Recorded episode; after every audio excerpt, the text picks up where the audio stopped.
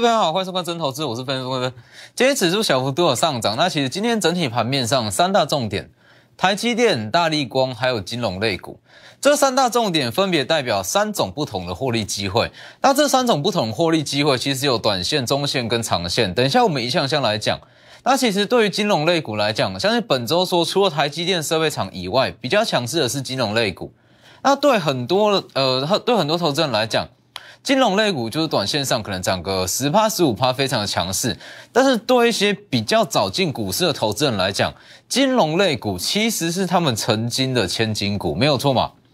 在二十年前，金融类股通通几乎啦都是千金股。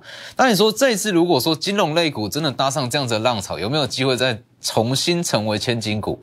这等一下我们再来讲。我就说这个议题还蛮有趣的。好，那我们先看大盘。以大盘来讲，我先给个结论：大盘在本周是加权强于贵买，非常明显，加权就是强于强于贵买指数。那以下周行情来讲，预计贵买指数它会展开所谓的补涨行情，那加权指数它会开始在一万八千五百点上下去做震荡，这样子的逻辑跟台积电有非常大的关系。在今天，今天最大的消息，应该说今天盘面上没有太大的变化，那多数资金都在等台积电的法说跟大力旺法说结束。好，那看是不是什么样利多再来去做操作。好，那其实先讲台积电。台积电的利多其实是全世界都知道的利多，它已经被爆的有一点点的太过夸张。就是说，台积电增加资本支出，我相信如果你有在看股票哦，有在看一些新闻媒体，你一定会知道，这次台积电法说会，它有很高的几率会再再去提高所谓的资本支出。那既然说这是全世界都知道的利多，那对于台积电台积电来讲，它就不是太大的利多哦。所以其实台积电。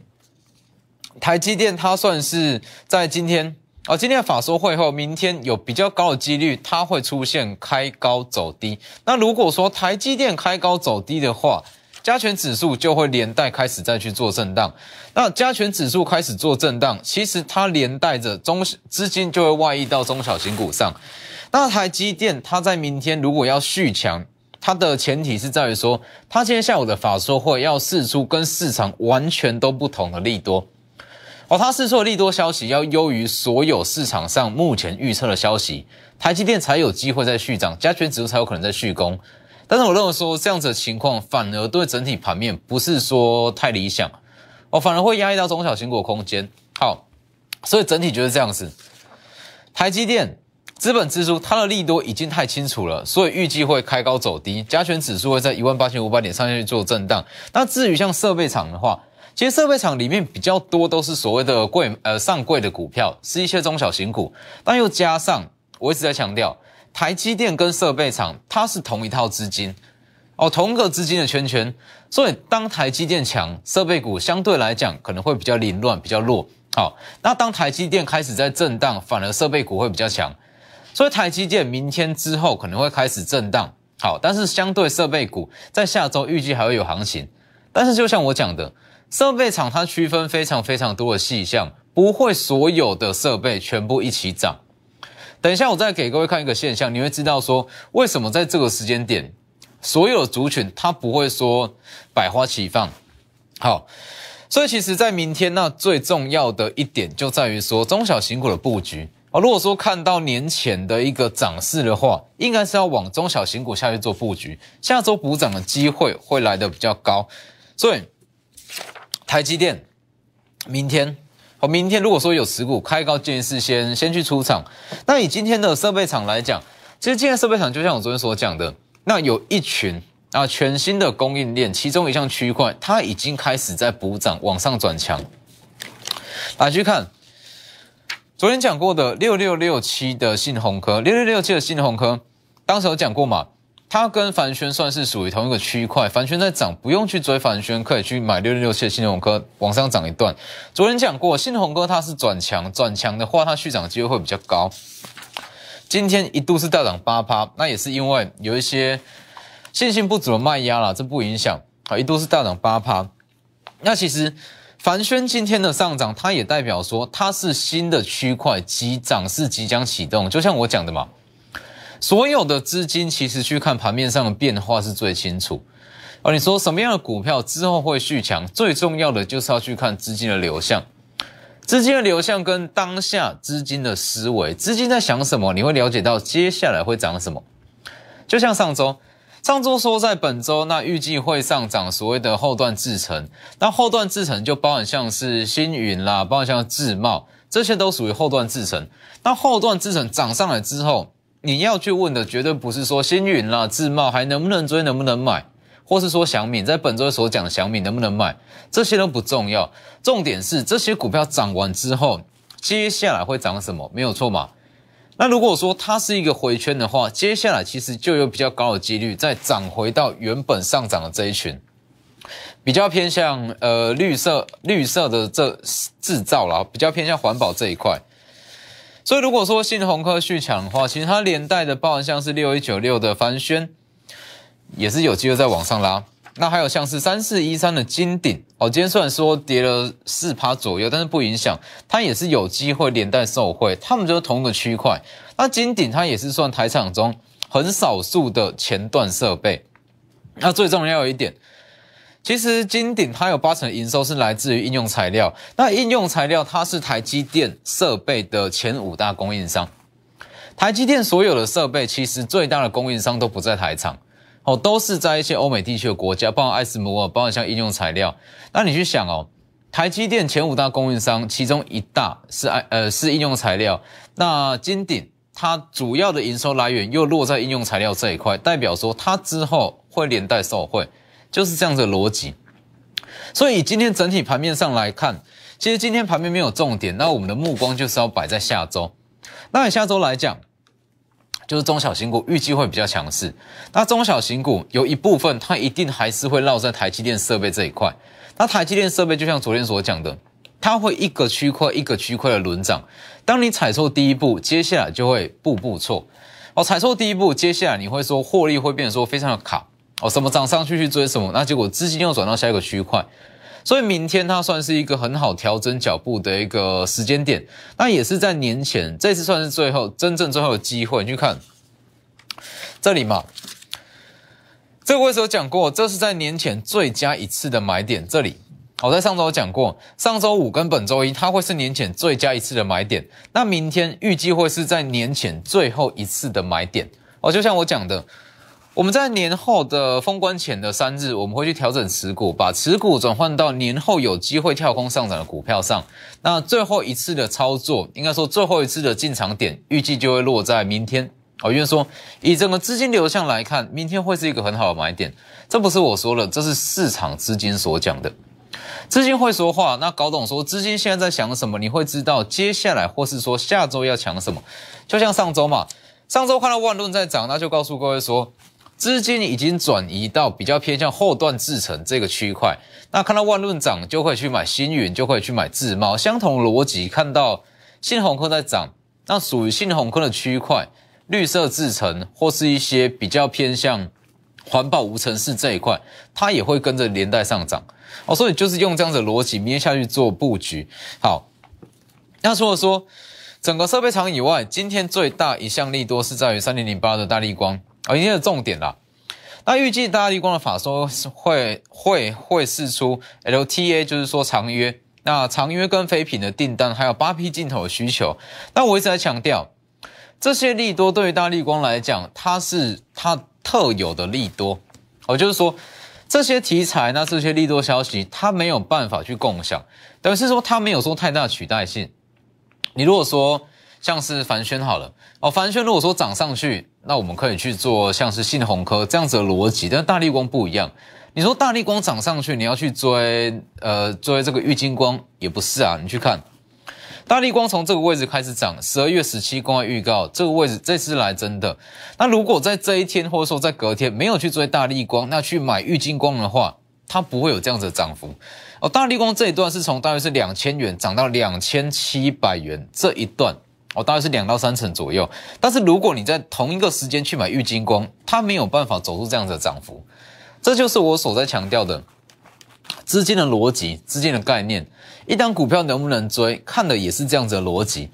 如果说在相同资金逻辑之下，它有其他的出口可以去买，就不用去买这一档。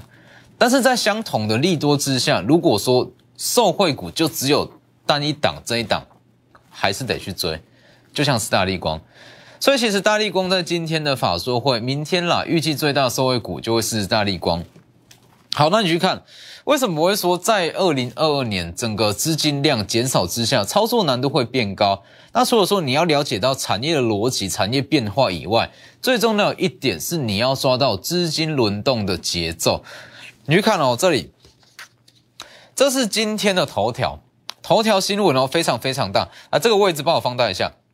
好，今天头条，全球晶圆设备支出那创新高嘛？那在今年预计。它在明呃今年跟明年，它会持续在往上拉，但是重点大家都只看到这一段，全球晶圆设备支出写下新高，但是重点不在这里，重点在这一段，前段晶圆厂设备支出会成长十趴，前段设备就是我一直在强调的，所以其实你从这样子的现象，你可以看出来说，这个时间点的资金量跟去年的资金量是完全没有办法相比。你如果说这样子的利多，你是放在去年好了哦，去年同样的利多，那同样的一些个股，你是放在去年发不出来。我跟你讲，所有跟台积电沾上边的设备股，全部都会上涨哦，通通都会往上拉。但这一次不一样哦，这一次这样子的报道出来，它涨的哦，就只有一些前端的设备，特定的族群，所以这就是所谓的资金轮动嘛。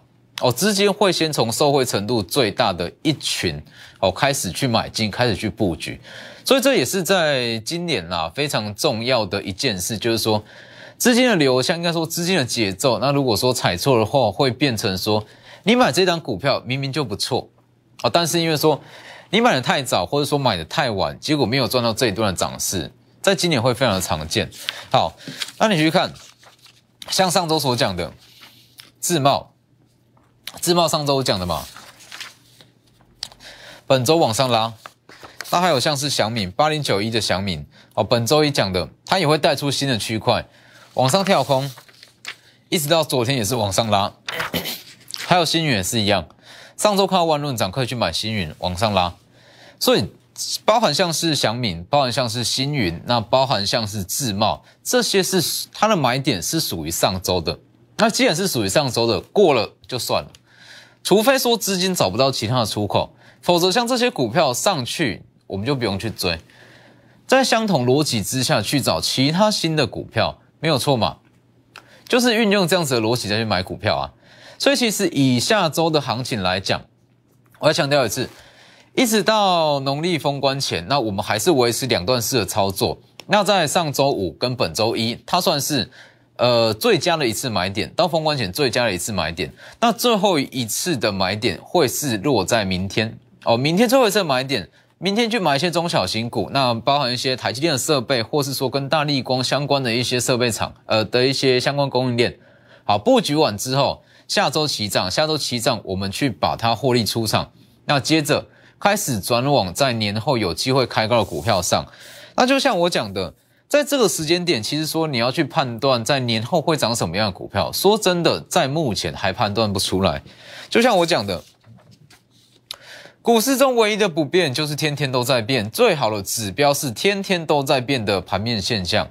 运用永远不变的逻辑，天天都在变下去，当成是选股的指标，它就会永久适用，没有错嘛？股市永远不变的道理就是天天都在变。那你用它这一项永远不变的道理下去当成选股的指标，是不是就永久适用？这个逻辑是没有问题的哦。所以年后会抢什么样的股票，我们就是前三天再来去做规划，看当下盘面上的特色，盘面上的一些现象是怎么样，就可以判断出接下来涨什么。那在这之前，我们就是先朝向中小型股，好一些。补涨空间比较大的中小型股下去做布局，那就像我说的，在今年的操作难度绝对不会比去年还要来的低。那也不是说没有行情，而是说行情一定会有，那只是说会涨的股票会比去年大幅度的减少，所以把握机会。资金轮动一步错会步步错，新的一群在台积电这呃供应链中，新的一群刚刚转强，重整脚步的最佳时机。明天最后一次的买点，明天过后，那就是朝向年后的方向下去做布局。利用广告时间直接来电，我们先进入今天这段广告。好了，今天另外一项重点就在金融类股。那我知道说，很多人对于金融类股来讲，纯股不会动，牛皮股没有错嘛？大家的逻辑都是这样。那甚至很多人会觉觉得有点说看不起金融类股，觉得说它就是让你去买一档稳定的标的，就是用来存股、用来翻个超长线投资的，是吧？所以其实就算说这几天金融类股涨上来，那大家很多人啊可能会嗤之以鼻，说，哎，这样子的股票有什么好买的？但是不要忘记了，在二十多年前，曾经的千金股，包含像是三商、张颖、易银、国泰、华南跟开发金，这些都是在二十多年前的千金股。所以你说这些千呃这些金融类股在今年有没有机会破百？不能说不可能，这绝对是有机会。其实我认为说，这就像是在二零二二二二零二零年底的航运类股，当时的长隆跟杨敏都是十多块而已，谁会认为说它在去年有办法涨个十倍二十倍？没有人吧？哦，当时的长隆十多元，阳明也十多元，但是涨到了两百多元，一路到两百五、两百六，是吧？那。你在当下还没有起涨的情况之下，你去问任何一位分析师，包括什么投资机构，甚至你去问长荣、阳敏的高层，不会有人认为说它会这样涨。这就是股票市场，没有任何的事情是一定会发生，或是一定不会发生，没有错嘛？在股票市场中，没有任何的事情是绝对的，所以我才会一直强调，跟着资金走，资金永远不会错。在股票市场中，涨跌、形态、技术面、筹码面，任何东西都是用资金所构成的，所以资金永远不会说谎，是吧？所以看着资金走绝对没有错。那你说这个时间点的金融类股还能不能追？如果说它有破百的可能性，还能不能追？其实这个逻辑就还蛮有趣的。你说，如果这些金融类股，我们就不讲哪一档，我们就讲整个金融族群，中信金啦、国泰金啦、开发金，就讲整个金融族群，好。整个金融族群，它有没有机会说翻倍上涨？我这样讲好了，如果说它有机会的话，中间一定会有拉回。难道你说好金融类股它有机会翻倍，一路这样往上冲，冲到涨一百一百趴两百趴？不可能。就像航运类股，航运类股在涨两百趴、三百趴、四百趴的时间点，哦，这样涨十倍的这一段期间，中间有没有拉回？有，而且还跌停过不少次。这就是行情，这就是一个大波段。所以如果说金融类股它有涨翻倍的实力，那它一定会有切入点，那我也一定会切入。所以如果说它有涨翻倍的实力，你根本就不用在现在去追啊，因为它还会拉回，还会让你，诶，还会给你一个新的进场点。那如果金融类股它就单纯只是涨短线的十趴到十五趴，这更不用去追啦。如果说金融类股它只会涨十到十五趴，那我们去买一般的中小型电子股就好了。买个台积电设备厂，十趴十五趴还不容易，是吧？而且金融类股的特性是，万一你套在高点，横盘的时间会很久。所以我要表达的是，金融类股它绝对有挑战百元的实力，但是现在不是一个好的切入点。好，除非说你买在这里，这续报是没有问题。但是如果说空手投资人问说能不能去追？这当然是不需要啊！买金融类股，我们看的就是它有机会复制像航运类股这样子大波段的涨势。那如果是大波段，就会有切入点；那如果不是大波段，它也没有操作价值在。这个逻辑是通的吧？啊，所以航运呃金融类股整体的一个逻辑就是长这个样子哈。那如果说你手上原本是持有金融类股，那不知道到底该不该卖，因为有些人这样嘛，好。持有很大量金融类股，原本是放着要领股息跟股利，结果涨上来，想要去赚资本利得，想要去赚这段价差，那到底该不该卖？这个答案其实很简单，就是说你卖掉之后，因为说好金融类股，我们就抓个七趴好了，好，殖利率稳定大约是六到七趴左右。那如果说今年央行呃，今年央行升息，那整个金融类股的。一些外币部位，它的获利提高的话，殖利率应该是会在往上拉，这没有问题。好，刚殖利率大约是稳定七趴，那你就去判断嘛。你把这些金融类股卖掉之后，你能不能在一年内让总资产成长七趴？这就是你判断的标准。如果可以，那你去卖掉，这没有问题。但是如果没有办法，那我建议还是就是抱着金融类股就好，还是就稳稳的领它的股息跟股利，是吧？这就是一个取舍啊。那如果说你真的想要去赚这样子的资本利得，那你又没有把握一年内就一年哦，哦有办法说超越这样子的报酬率，那你可以直接来找我。这两大平台，Lighter 跟 Telegram。W 一一七八里面有非常多各式各样的资金逻辑跟资金的分析，还有说，如果你手上有各式各样的金融类股，你不知道该不该卖，那不知道卖掉之后能不能说再保有这样子的获利，那你可以直接找我，直接帮你去做一个完整的规划。所以，其实，在整个二零二二年的行情，哦，今天是过不到一个月嘛，过不到一个月，我相信大家已经很明显可以感受到，在目前的行情之下有多难操作。所以就像我讲的，其实行情一直都有，那只是说你要抛弃掉属于二零二一年的，包含像是一些强势股的思维，包含一些操作逻辑，你要先把它忘掉，你才有办法参与到二零二二年的行情哦。否则如果说你一直纠结的说二零二一强什么股票拉回，我要去买，我要去买进，说好这档股票很强，先先请说南电在二零二一年很强，哦涨了说两百趴到两百倍到哎。两倍到三倍，它股价涨两倍到三倍，那近期拉回了四十趴到五十趴，我可以去介入。如果用这样子的逻辑在做股票，其实，在二零二二年会不容易参与到目前的行情，包含像策略也一样哦，很多在去年跟前年适用的策略，放到今年百分之百不适用。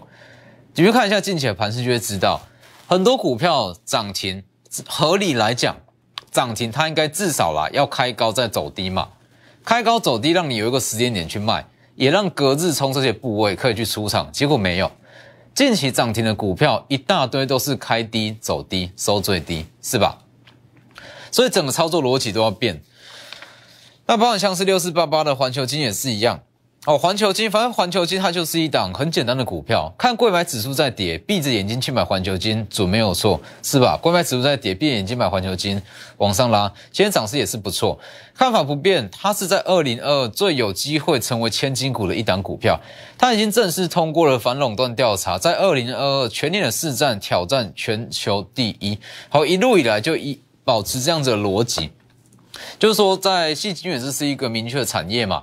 明确产业之下，环球金它只要顺利的并购试创，它的市占率大约是三成左右，那距离第一名大约是三点五成，大约是不到五帕的距离。这其实只要稍微去拼一下，就会成为全球第一。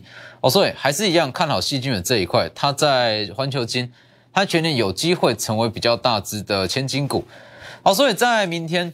算是在年前最后一次的买点，那预计在明天布局完之后，下周收割，下周收割，我们在年前的三天看盘面上的状况，盘面上的现象，来去针对年后下去做布局，所以把握机会，在二零二二年资金轮动快速，新一群族群刚刚转强，明天重整脚步的最佳时机，直接来电。那今天节目就到这边，谢谢各位，立即拨打我们的专线零八零零六六八零八五。零八零零六六八零八五摩尔证券投顾钟坤真分析师，本公司经主管机关核准之营业执照字号一零九金管投顾新字第零三零号。新贵股票登录条件较上市贵股票宽松，且无每日涨跌幅限制。